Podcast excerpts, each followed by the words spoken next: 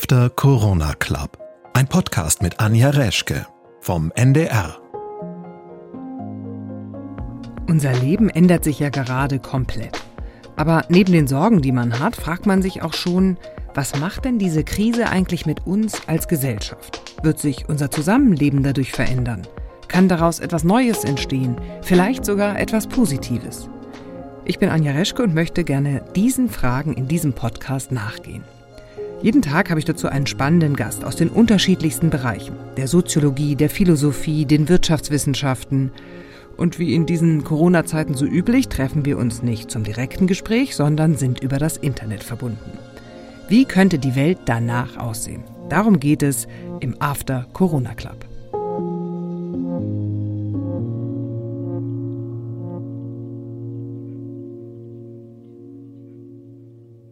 Niklas Mark ist nicht nur Philosoph, sondern er hat auch einen Lehrauftrag in Harvard für Architektur, Geschichte und Theorie und leitet das Kunstressort bei der Frankfurter Allgemeinen Zeitung. Schönen guten Tag, Herr Mark. Schönen guten Tag. Ich weiß nicht, wie es Ihnen geht. Ich bin ja viel zu Hause und stelle fest, dass ich meine Räume zu Hause ganz anders wahrnehme. Also wo ist Licht und Schatten und wieso versammeln sich eigentlich doch immer alle am Küchentisch und nicht in ihren Zimmern und warum gibt es so ein Bedürfnis, doch zusammen zu sein und wieso ist die Küche so ein starker Ort? Also man nimmt sein Zuhause ganz anders wahr als vorher. Wie geht es Ihnen denn? Das geht mir eigentlich genauso. Und man merkt auch, äh, wenn man mal länger zu Hause ist, welche Räume man braucht und welche man eigentlich gar nicht benutzt. Und wie Sie schon sagen, man stellt fest, man kommt eigentlich mit sehr viel weniger Platz auch in den eigenen Räumen aus. Man denkt ja erst, oh Gott, ich brauche gerade in der Krise unheimlich äh, Raum, um mich von den anderen zu distanzieren. Und am Ende sitzen dann doch alle immer in der Küche und äh, ganz viele Räume verweisen trotzdem. Jetzt kann man das ja eigentlich erstmal abseitig finden, dass man sich ähm, mit dem Thema Architektur nach der Krise beschäftigt. Aber so abseitig ist es gar nicht, denn tatsächlich haben ja Krisen oder Epidemien oder Katastrophen Auswirkungen auf Architektur. Ja, es war eigentlich immer so, dass, dass nach großen Krisen, nach großen Katastrophen, auch nach Epidemien, gerade zu Beginn des, des 19. Jahrhunderts, auch gegen Ende des 19. Jahrhunderts, äh, sich die Stadt immer wieder neu erfunden hat, umgebaut hat. Und man kann sagen, sogar ähm, das Bauhaus war eine Reaktion auf die großen Epidemien des äh, ausgehenden 19. Jahrhunderts, auf die unhygienischen Zustände in den Städten, die durch die Industrialisierung extrem gewachsen waren und eigentlich architektonisch gar nicht auf diesen Zustrom von Arbeitern vorbereitet waren. Äh, und man hat ja äh, furchtbare Cholera-Epidemien in Hamburg zum Beispiel gehabt. Es gab die spanische Grippe, äh, die auch aufgrund unhygienischer Verhältnisse sich immer weiter ausbreiten konnte nach dem Ersten Weltkrieg. Und man kann sagen, das Bauhaus mit seiner äh, Formulierung Licht, Luft und Sonne mit diesen fast klinisch weißen Räumen, die ja immer teilweise fast ein bisschen nach Krankenhaus auch aussahen, waren eine Reaktion auf diese Erfahrungen, die die Gesellschaft gemacht hat. Das heißt, die Stadt hat sich nach solchen äh, Katastrophen, Epidemien auch immer radikal geändert. Aber eine Stadt ändert sich ja nicht von selbst, sondern es sind ja Menschen, die das machen müssen. Das heißt, hat man dann wirklich darüber nachgedacht und gesagt, okay, die Gassen sind hier zu eng oder die Zustände zu unhygienisch und wir müssen jetzt, weiß ich nicht, Wasserleitungen oder Abwasserleitungen installieren? Genau, das hat man gemacht und damals schon hat das Institut von Robert Koch, das ja noch äh, im Fall von Hamburg noch von Robert Koch selbst geleitet wird, gesagt, wir müssen hier Leitungen bauen, wir müssen die Stadt komplett neu aufstellen. Äh, und selbst im, im 19. Jahrhundert hat der Baron Hausmann in Paris gesagt, wir müssen diese unhygienischen Zustände beenden, große Achsen bauen, äh, wo die Menschen mehr Luft, mehr Licht bekommen. Und das Interessante an dem Fall ist eigentlich, dass da auch schon damals sehr deutlich wurde, dass Hygienemaßnahmen auch immer Ordnungsmaßnahmen waren. Und wir sind in gewisser Weise wieder an einem fundamental interessanten Punkt in der Geschichte der, der Stadt angekommen, wo nämlich die Frage ist, äh, in welche Richtung geht das Gemeinwesen, das natürlich immer danach strebt, hygienischer, kontrollierter, organisierter zu werden. Ähm, in welche Richtung geht das, was die Freiheitsrechte betrifft? Denn Hausmann hat nicht nur hygienisch für bessere Zustände gesorgt, sondern er hat auch verhindert, dass Unruheherde entstehen können, dass Revolutionen ausbrechen können in den unkontrollierbaren, schwer zugänglichen Gassen, die es damals gab. Und man kann sagen, die Smart City, die uns jetzt immer verkauft wird als die Zukunft unseres Gemeinwesens, unserer Stadt, klingt erstmal gut, alles wird vernetzt, dann kann man auch den Ausbruch von Epidemien kontrollieren. Aber wenn man mal genauer schaut, dann ist die Smart City natürlich auch eine hochproblematische Entwicklung. Äh, und gerade die Idee, dass wir alle unsere Handys vernetzen und die Stadt eigentlich in einen ja, man kann fast sagen, einen Roboter verwandeln, ja, indem wir quasi als Blutkörperchen durch diesen Roboter äh, durchsausen und äh, äh, die entscheidenden Stellen mit Daten versorgen. Das ist auch eine Entscheidung, das haben wir jetzt auch in den letzten Tagen ja gesehen, die auch große Fragen nach äh, äh, Freiheitsrechten aufwirft. Wenn wir an so einem Punkt sind, wo wir die gesamte Stadt umbauen zu einem intelligenten Roboter, dann müssen die Bürger auch in der Lage sein zu kontrollieren, wohin gehen diese Daten. Das ist im Moment überhaupt nicht der Fall. Und das ist ein wichtiger Punkt, dass wir in Zukunft auch diskutieren, auch nach den Erfahrungen dieser Krise jetzt. Wem gehören die Daten? Wie kann ich als Bürger einsehen, was mit meinen Daten gemacht wird? Ich würde trotzdem gerne noch mal erst auf das Thema Architektur zurückkommen. Sie haben jetzt vorhin gesagt, ähm, Herr Hausmann hätte in äh, Frankreich oder in Paris auch ähm, Gassen weniger eng gemacht, damit keine revolutionären Zellen da sind. Das heißt, Architektur hat etwas damit zu tun, wie sich Bürger revolutionär verhalten? Ja, natürlich. Man kann ja sagen, die Stadt bildet immer ab, äh, wie eine Gesellschaft sich gerade organisiert, wo sie steht. Und eine Stadt, das macht das Versprechen der Stadt ja aus, hat ja immer Freiheitsräume. Es gab immer staatliche Bestrebungen, diese Freiheitsräume enger zu machen, zu kontrollieren, äh, dafür zu sorgen, dass, ähm, ähm, dass äh, Ordnung herrscht. Ähm, und ähm, man muss sagen, äh, auch damals war es schon so, dass eben auf der einen Seite der Staat Ordnungsinteressen hatte, andererseits die privaten Gewinninteressen hatten. Wenn wir uns die heutigen Städte angucken, bis hin zu unseren Wohnungen, dann sind die das Ergebnis weniger einer Planung, wo die Gemeinschaft sich überlegt hat, wie wollen wir eigentlich leben, in welchen Formen wollen wir leben, sondern wir finden eigentlich etwas vor, was eher die Gewinninteressen der Bauindustrie abbildet.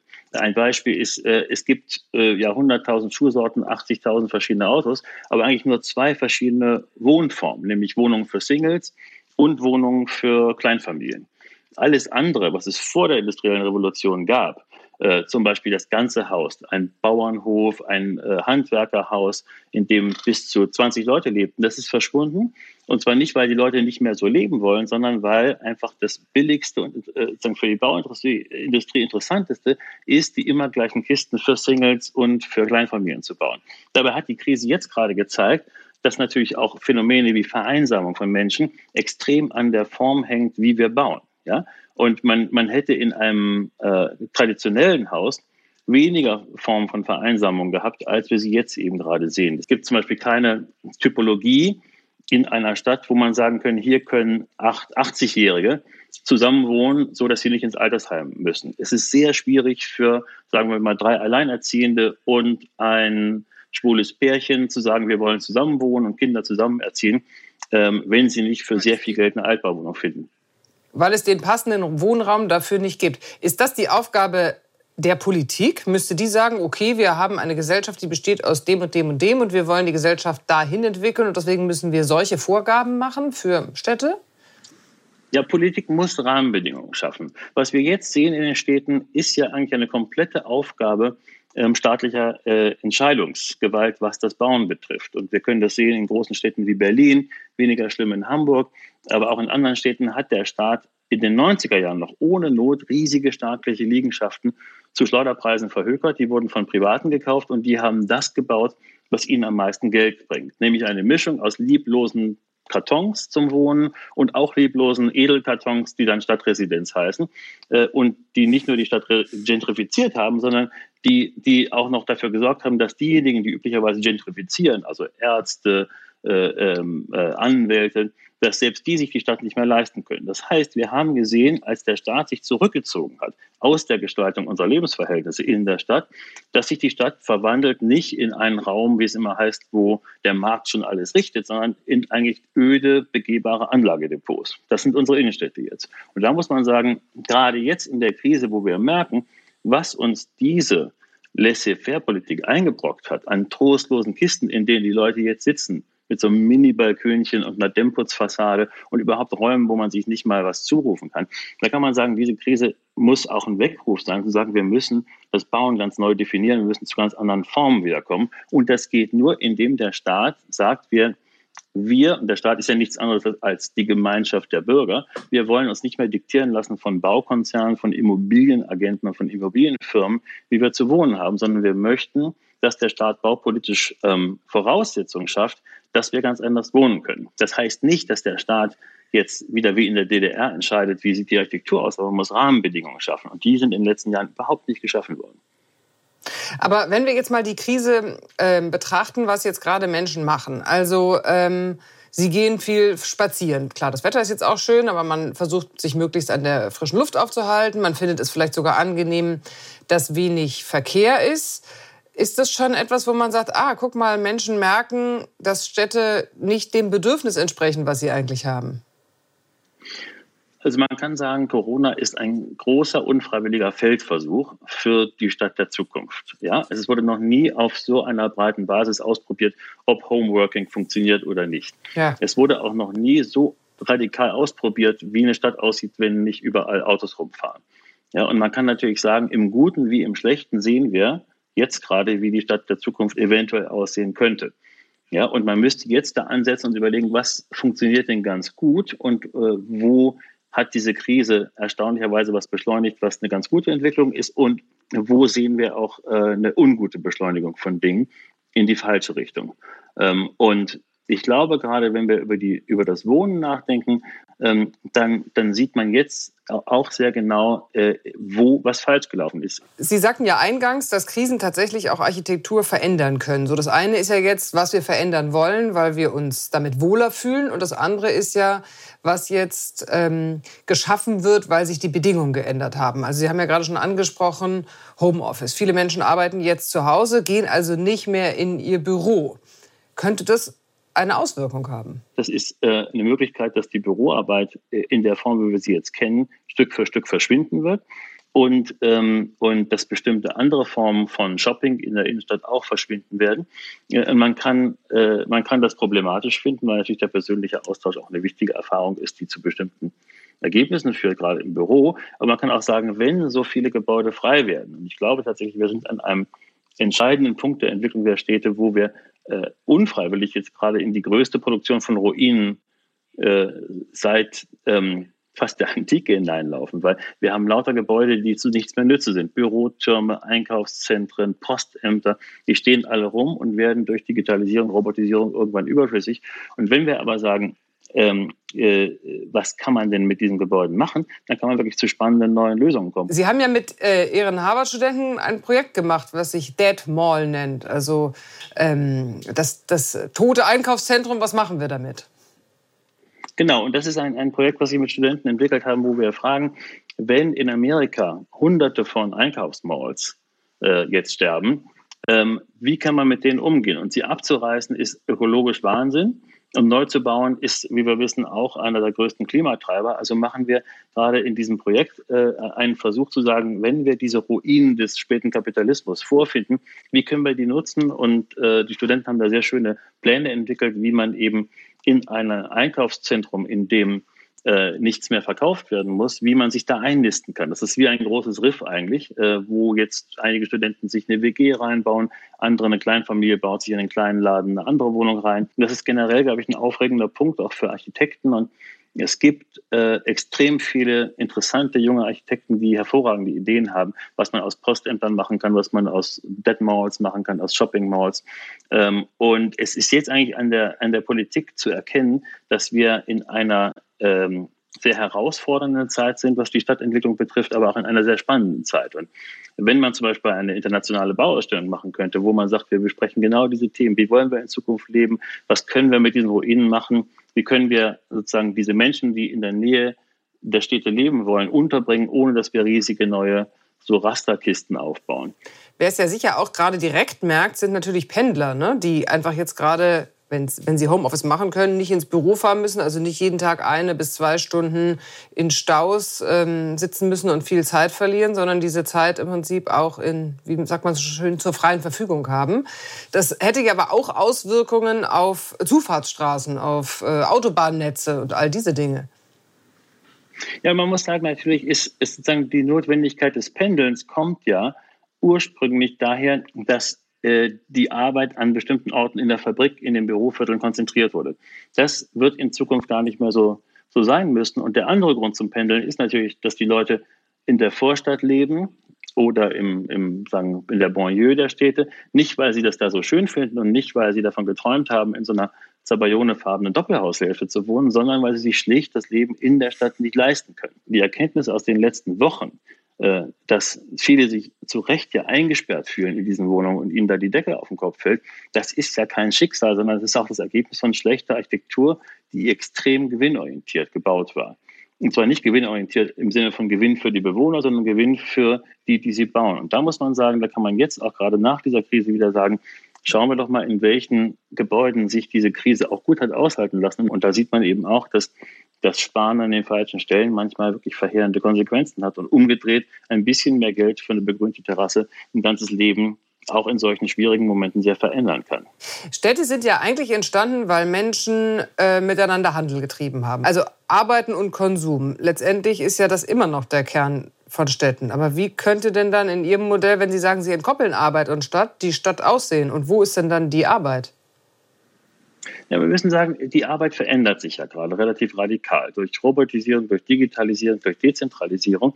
Und die klassische Stadt ist nur entstanden, überhaupt steht ja immer nur um Arbeit rum entstanden sind. Erst waren es Marktplätze, die Metropole des 19. Jahrhunderts entstand um Fabriken rum, wo sich Arbeiter konzentrieren mussten äh, an einem Ort und die Produktionsmittel konzentriert wurden. Und die große Chance jetzt ist ja eine Dezentralisierung von von Produktion. Das kann einerseits dazu führen, dass der ökonomische Druck, dass sich alle im Stadtzentrum konzentrieren müssen, sinkt und durch die Möglichkeiten auch, die wir gerade ja unfreiwillig ausprobiert haben von Homeoffice, entsteht auch die Möglichkeit, zum Beispiel das Land wieder zu entdecken. Denn wir haben ja die absurde Situation, dass wir in den Städten eine extreme Wohnraumknappheit haben, dass wir auf dem Land aber fantastische Immobilien an kleinen Bachläufen leer stehen haben, wo keiner arbeiten kann, deswegen auch keiner leben kann.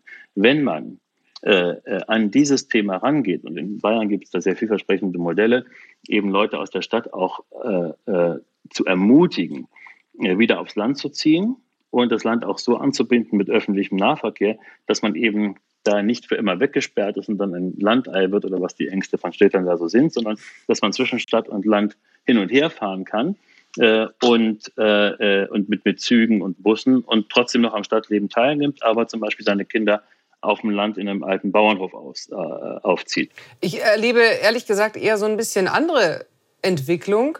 Also gerade Unternehmen, wenn man jetzt überlegt, wie man arbeitet, äh, setzen viel auf, äh, was ja jetzt immer das Modernste war, waren sozusagen, was man früher Großraumbüro nannte. Heute heißt es irgendwie anders, Workspace oder äh, solche Dinge werden dann genannt. Ähm, also damit alle aussehen wie Google mit ähm, Kickerautomaten und man sich und Fitnessräumen und ähm, viele Menschen zusammen, was ja eigentlich durch Corona völlig absurd wird, weil man ja sehr viele Menschen in große Räumlichkeiten zusammenbringt. Aber nun sind die schon geplant und wurden ja jetzt jahrelang als ähm, sozusagen das Modernste überhaupt verkauft. Was machen wir denn damit? Corona wird ja nicht dazu führen, dass wir uns nie wieder die Hand geben werden. Das ist jetzt eine Phase, wir warten auf einen Impfstoff und danach sind diese Kollektivräume natürlich immer noch gefragt. Man muss nur auch bei diesen Kollektivräumen immer fragen, äh, wem dienen die eigentlich und wer hat davon was? Und äh, die, auch beim Homeoffice ist ja das Gleiche. Man kann sagen, das ist, ähm, das ist teilweise ganz angenehm, es führt aber eben auch dazu, dass man überhaupt keinen Feierabend mehr hat, äh, wenn man Pech hat. Das heißt, auch da muss man genau schauen, sind diese Kollektivräume eigentlich eine Verbesserung, Lebensverbesserung für die Leute oder sind die noch mehr überwacht und noch weniger für sich? Das heißt, auch da kann man, kann man sagen, äh, muss man genau immer gucken, wer hat denn davon was? Und ich finde deswegen, äh, man kann ja sagen, die Krise hat auch dazu geführt, dass der Staat wieder aktiver eingreift in Dinge. Herr Mark, äh, zum, zum Schluss kurz die Frage. Sie hatten vorhin gesagt, Sie haben die Befürchtung der Smart Cities und der Ausnutzung von Daten. Auf der anderen Seite sehen Sie aber auch ähm, eine Chance jetzt durch die Krise. Was überwiegt jetzt gerade bei Ihnen? Ach, ich meine, ich bin Optimist und ich bin auch gar nicht gegen Vernetzung. Ich glaube nur einfach, die Smart City, auf die wir im Moment hinsteuern, ist eine Smart City, die ähm, vor allen Dingen den Konzernen, die die Technologie anbieten, in die Hände spielt und die Daten dort verschwinden lässt. Und ich glaube, das ist eine wichtige Aufgabe der nächsten Monate, dafür zu sorgen, dass, wenn wir Daten vernetzen, wenn wir Bürger sozusagen zu smarten Bürgern umbasteln wollen, dass das auch in Händen der Bürger bleibt. Ähm, und ansonsten glaube ich, man hat jetzt genügend gesehen, welche Defizite die Architektur, in der wir gerade hocken, auch äh, hat. Und deswegen, ich würde immer sagen, gute Architektur ist ja auch Architektur, die einen zu einem anderen Leben ermutigt, die einem die Möglichkeit gibt, als Rahmen neue Sachen auszuprobieren. Äh, und äh, wenn ich mir anschaue, was äh, gerade eine jüngere Generation an Architekten gerade vorschlägt, wie man diese ganzen stehen gebliebenen leeren Strukturen umbauen kann, wie man auch Architektur schaffen kann, ohne jetzt mit Betonmischern irgendwie äh, stundenlang durch die Gegend zu fahren, sondern wie man das, was da ist, intelligent umbauen kann, dann bin ich eigentlich insgesamt sehr optimistisch, dass wir da auf eine ganz neue Blütezeit der Stadt und der Architektur zusteuern. Blütezeit der Stadt und Architektur. Also das klingt doch wirklich nach einer rosigen Zukunft. Ich danke Ihnen sehr herzlich für dieses Gespräch, Herr Mark. Danke Ihnen auch. Das war unsere heutige Ausgabe vom After Corona Club. Ich bin Anja Reschke und ich hoffe, Sie haben neue spannende Impulse bekommen. Und Sie sind natürlich herzlich eingeladen, mitzudiskutieren unter ndr.de-after Corona Club. Diesen Podcast finden Sie in der ARD Audiothek und das Video dazu in der ARD Mediathek. Und wir hören uns morgen wieder, wenn Sie mögen. Ich würde mich freuen. Bis dahin. Tschüss.